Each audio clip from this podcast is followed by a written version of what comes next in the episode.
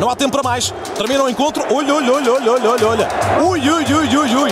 Tomás Tuchel. Ui, bem, isto é inacreditável. I cannot coach, but, but the referee can whistle the next game. Good.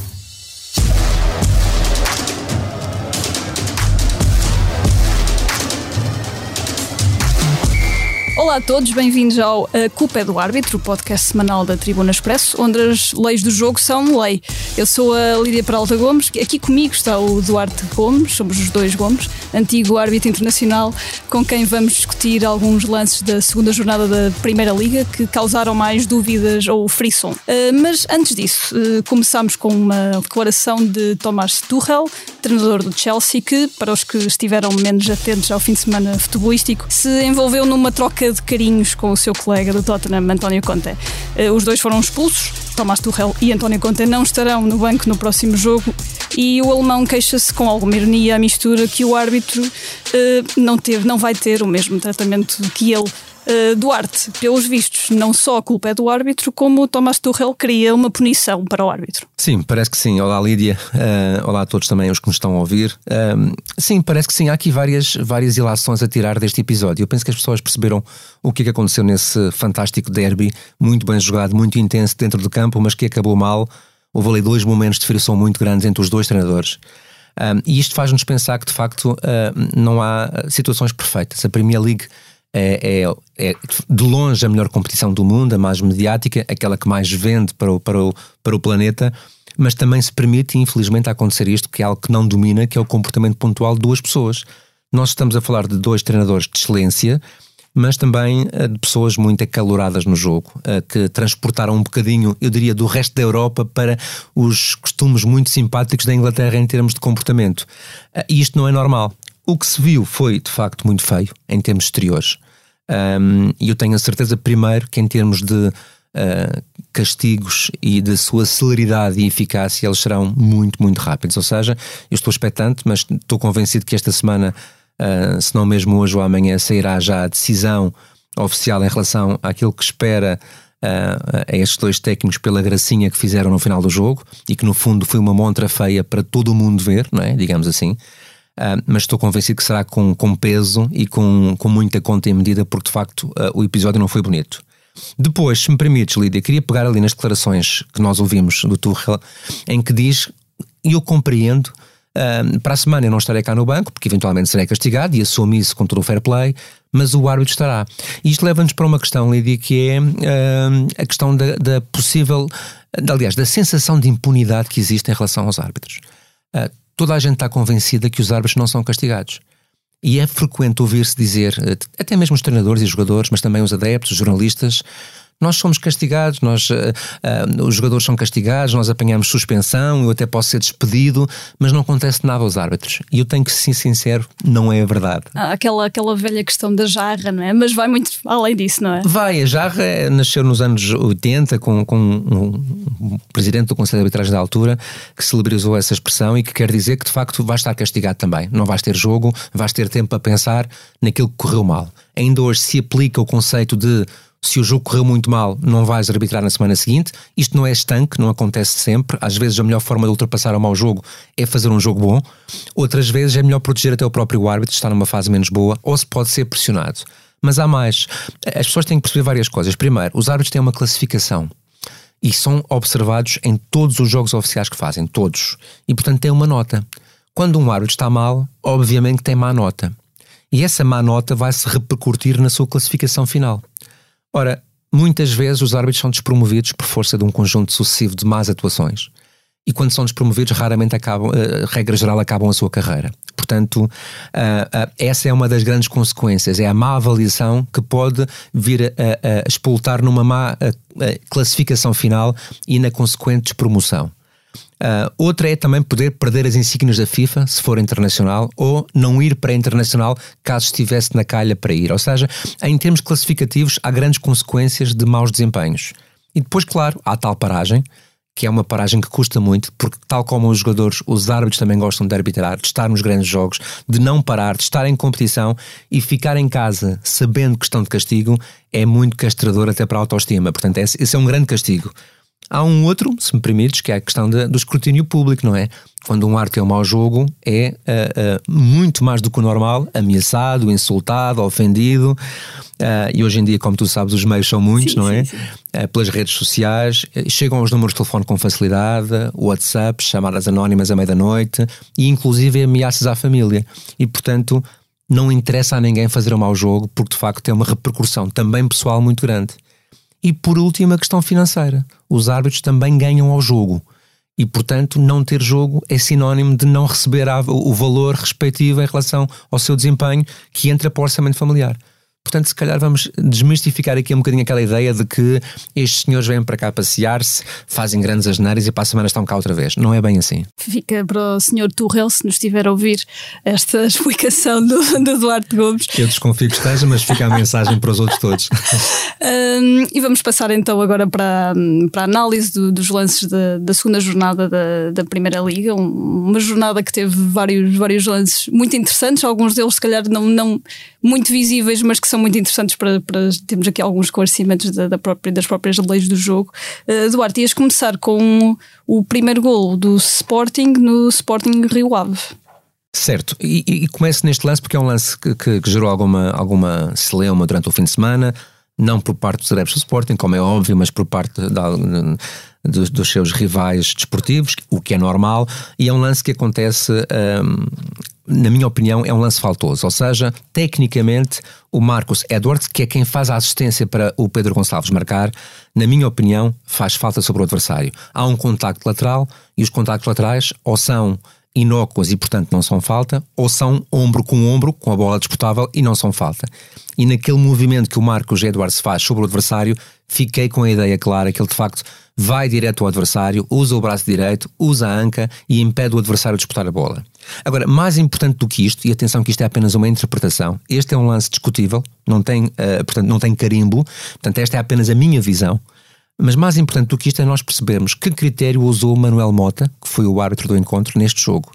E a verdade é que Manuel Mota, que é o árbitro que menos faltas marca em Portugal, isto é importante que seja dito, isto são números do ano passado, da época anterior, teve durante todo o jogo o mesmo critério, ou seja, contactos laterais mais ou menos dúbios, com mais ou menor intensidade, não assinalou. E, portanto, isto confere-nos uma sensação de justiça em relação àquela decisão. Ou seja, inclusive o próprio Marcos Edwards, na segunda parte, é também abalroado por Guga num lance muito parecido e ele não assinala. E é um lance bem perto da área uh, uh, adversária, portanto, do Rio Ave neste caso. Ou seja, ele manteve um critério. Uh, é preciso que as pessoas também percebam que quando tantas vezes se apela ao deixar jogar e não marquem as faltas todas, isto também se aplica às faltas quando são contra nós e quando resultam em golo.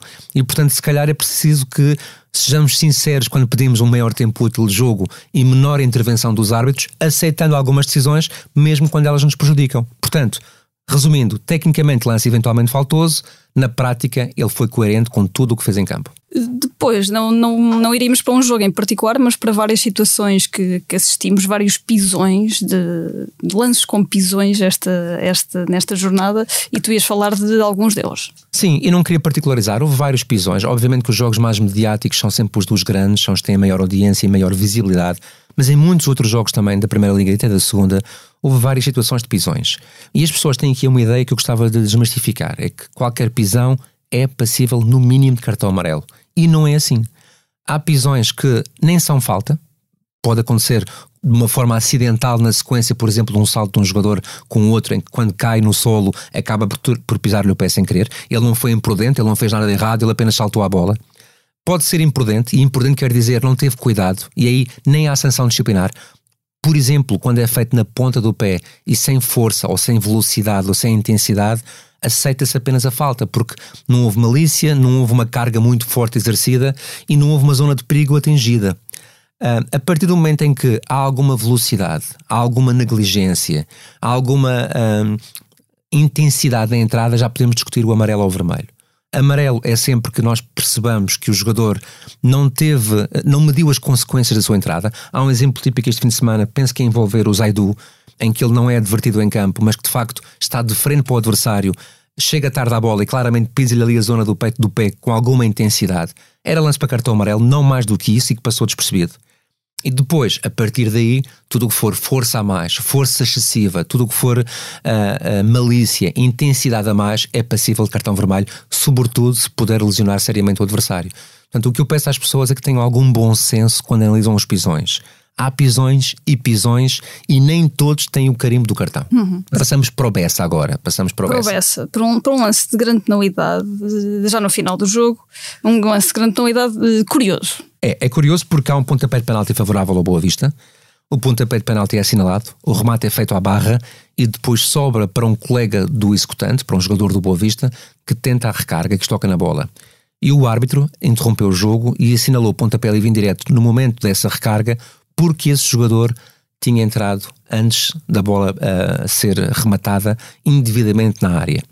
Uh, primeiro dizer o seguinte: uh, tecnicamente esta decisão estaria certa, ou seja, se um jogador, neste caso colega do executante, um jogador da equipa atacante, cometer uma infração no decurso de um pontapé penalti, e por exemplo uma infração é aproximar-se a menos 9 metros e 15 da bola antes do remate, que foi o que ele fez, e depois tirar benefício disso, neste caso ele tentou a recarga entrando antes da hora, ele está a incorrer numa situação que é passível de pontapé livre indireto. E, portanto, tecnicamente aqui a decisão estaria muito correta e seria muito bem visto. Há aqui um pequeno pormenor que muitas vezes escapa aos árbitros e que acontece com muita frequência. E as pessoas vão de reparar neste pormenor. É que em todos os pontapés de penalti há quase sempre infração das duas equipas e não apenas de uma. O pontapé de penalti é um momento muito tenso para os jogadores, para quem remata e para quem defende. E eles sabem que tem aquela linha da área e da meia-lua que não podem ultrapassar. A partir do momento em que há uma, um quase remate, é, é quase impossível aos jogadores controlarem a, emoção de quererem ajudar. Uns para fazerem a recarga e outros para tirarem de lá o perigo, não é?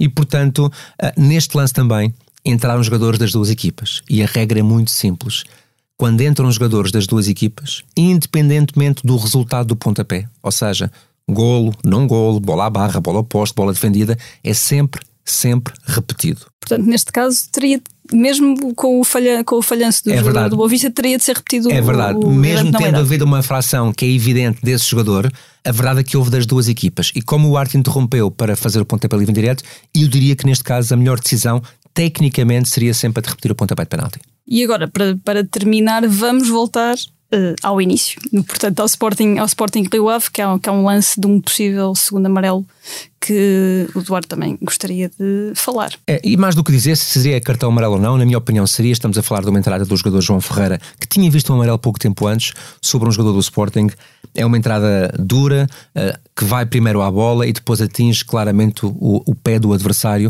aqui, mais uma vez, com alguma intensidade, com alguma força, com alguma velocidade.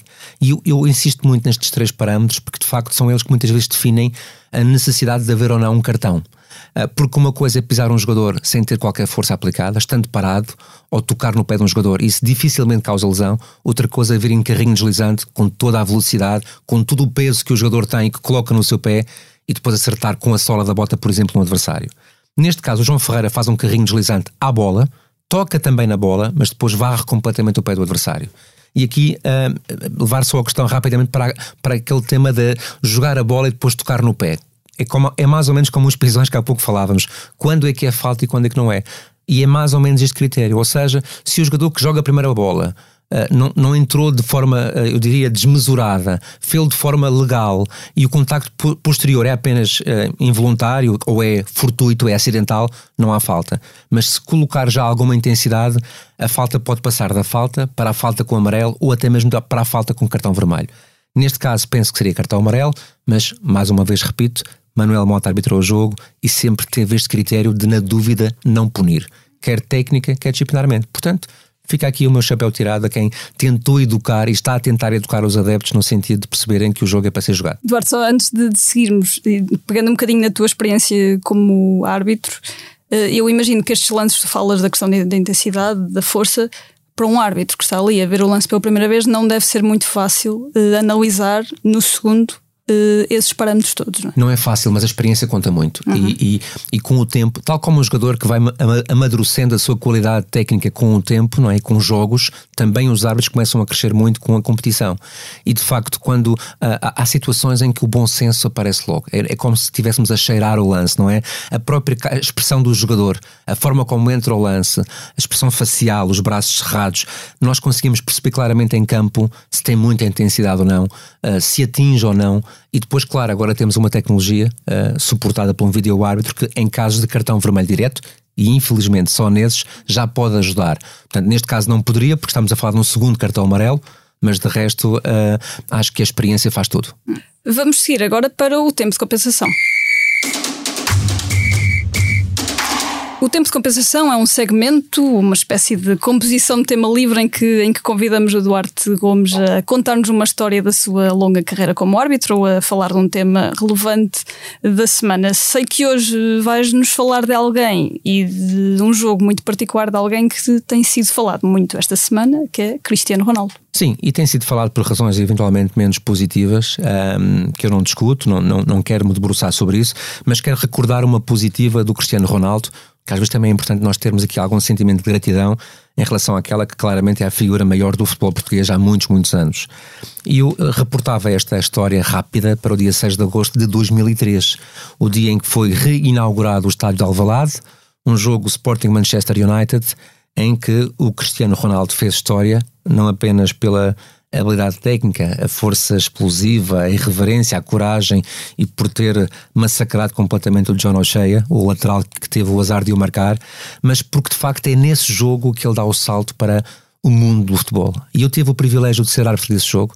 Primeiro, privilégio porque estive numa inauguração de um estádio, e isso é um momento marcante para a carreira, e depois porque testemunhei ao vivo uh, os dribles e as peripécias fantásticas em termos técnicos que o Ronaldo fez inspiradíssimo naquele jogo. O Sporting ganhou 3-1, isso para a história é o que menos importa, mas segundo contam as, as, as, as a, a, segundo reza a história, digamos assim, quer o Rio Ferdinand, quer o Joaquim e o Solskjaer pediram de imediato ao, ao Ferguson para já uma máscara de, de ventilação para o John O'Shea, que, que, precisou disso ao intervalo e no final do jogo, mas sobretudo que contratassem aquele menino que o próprio Manchester acompanhava há dois anos, portanto, ou, ou pelo menos no ano, no ano anterior. Uh, e, portanto, de, do meu ponto de vista, foi um prazer muito grande testemunhar o nascimento de uma estrela à escala mundial, porque ele já era uma estrela a nível nacional. Ele não jogava com o 7, jogava com o 28, o que é um pormenor também engraçado. Uh, e depois perceber que uma semana depois, e literalmente uma semana depois, ele já estava em Inglaterra, porque foi chamado ao balneário no final do jogo pelo Ferguson, com o intérprete, a dizer que realmente tinha ficado encantado com, com a sua atuação e que queria muito que ele fosse jogar para o Manchester, e assim foi e eu sinto-me um pouco parte dessa história. E numa altura em que de facto estamos a, a, colocar algumas questões em relação a, ao caráter, eventualmente às opções do Cristiano Ronaldo, ao caráter penso que não, mas às opções, eu queria recordar que estamos perante uma pessoa que, por muito que erre, tem uma atitude profissional uh, de extraterrestre e é um craque dos pés à cabeça. E portanto achei que na primeira pessoa ficava melhor. Com esta história terminamos uh, o segundo episódio de A Culpa é do Árbitro, novo podcast da Tribuna Expresso. Uh, esperamos que tenham gostado. Eu sou a Lídia, o Duarte está aqui à minha frente. Obrigado a todos que estiveram, que estiveram desse lado e voltem para a semana. Até para a semana.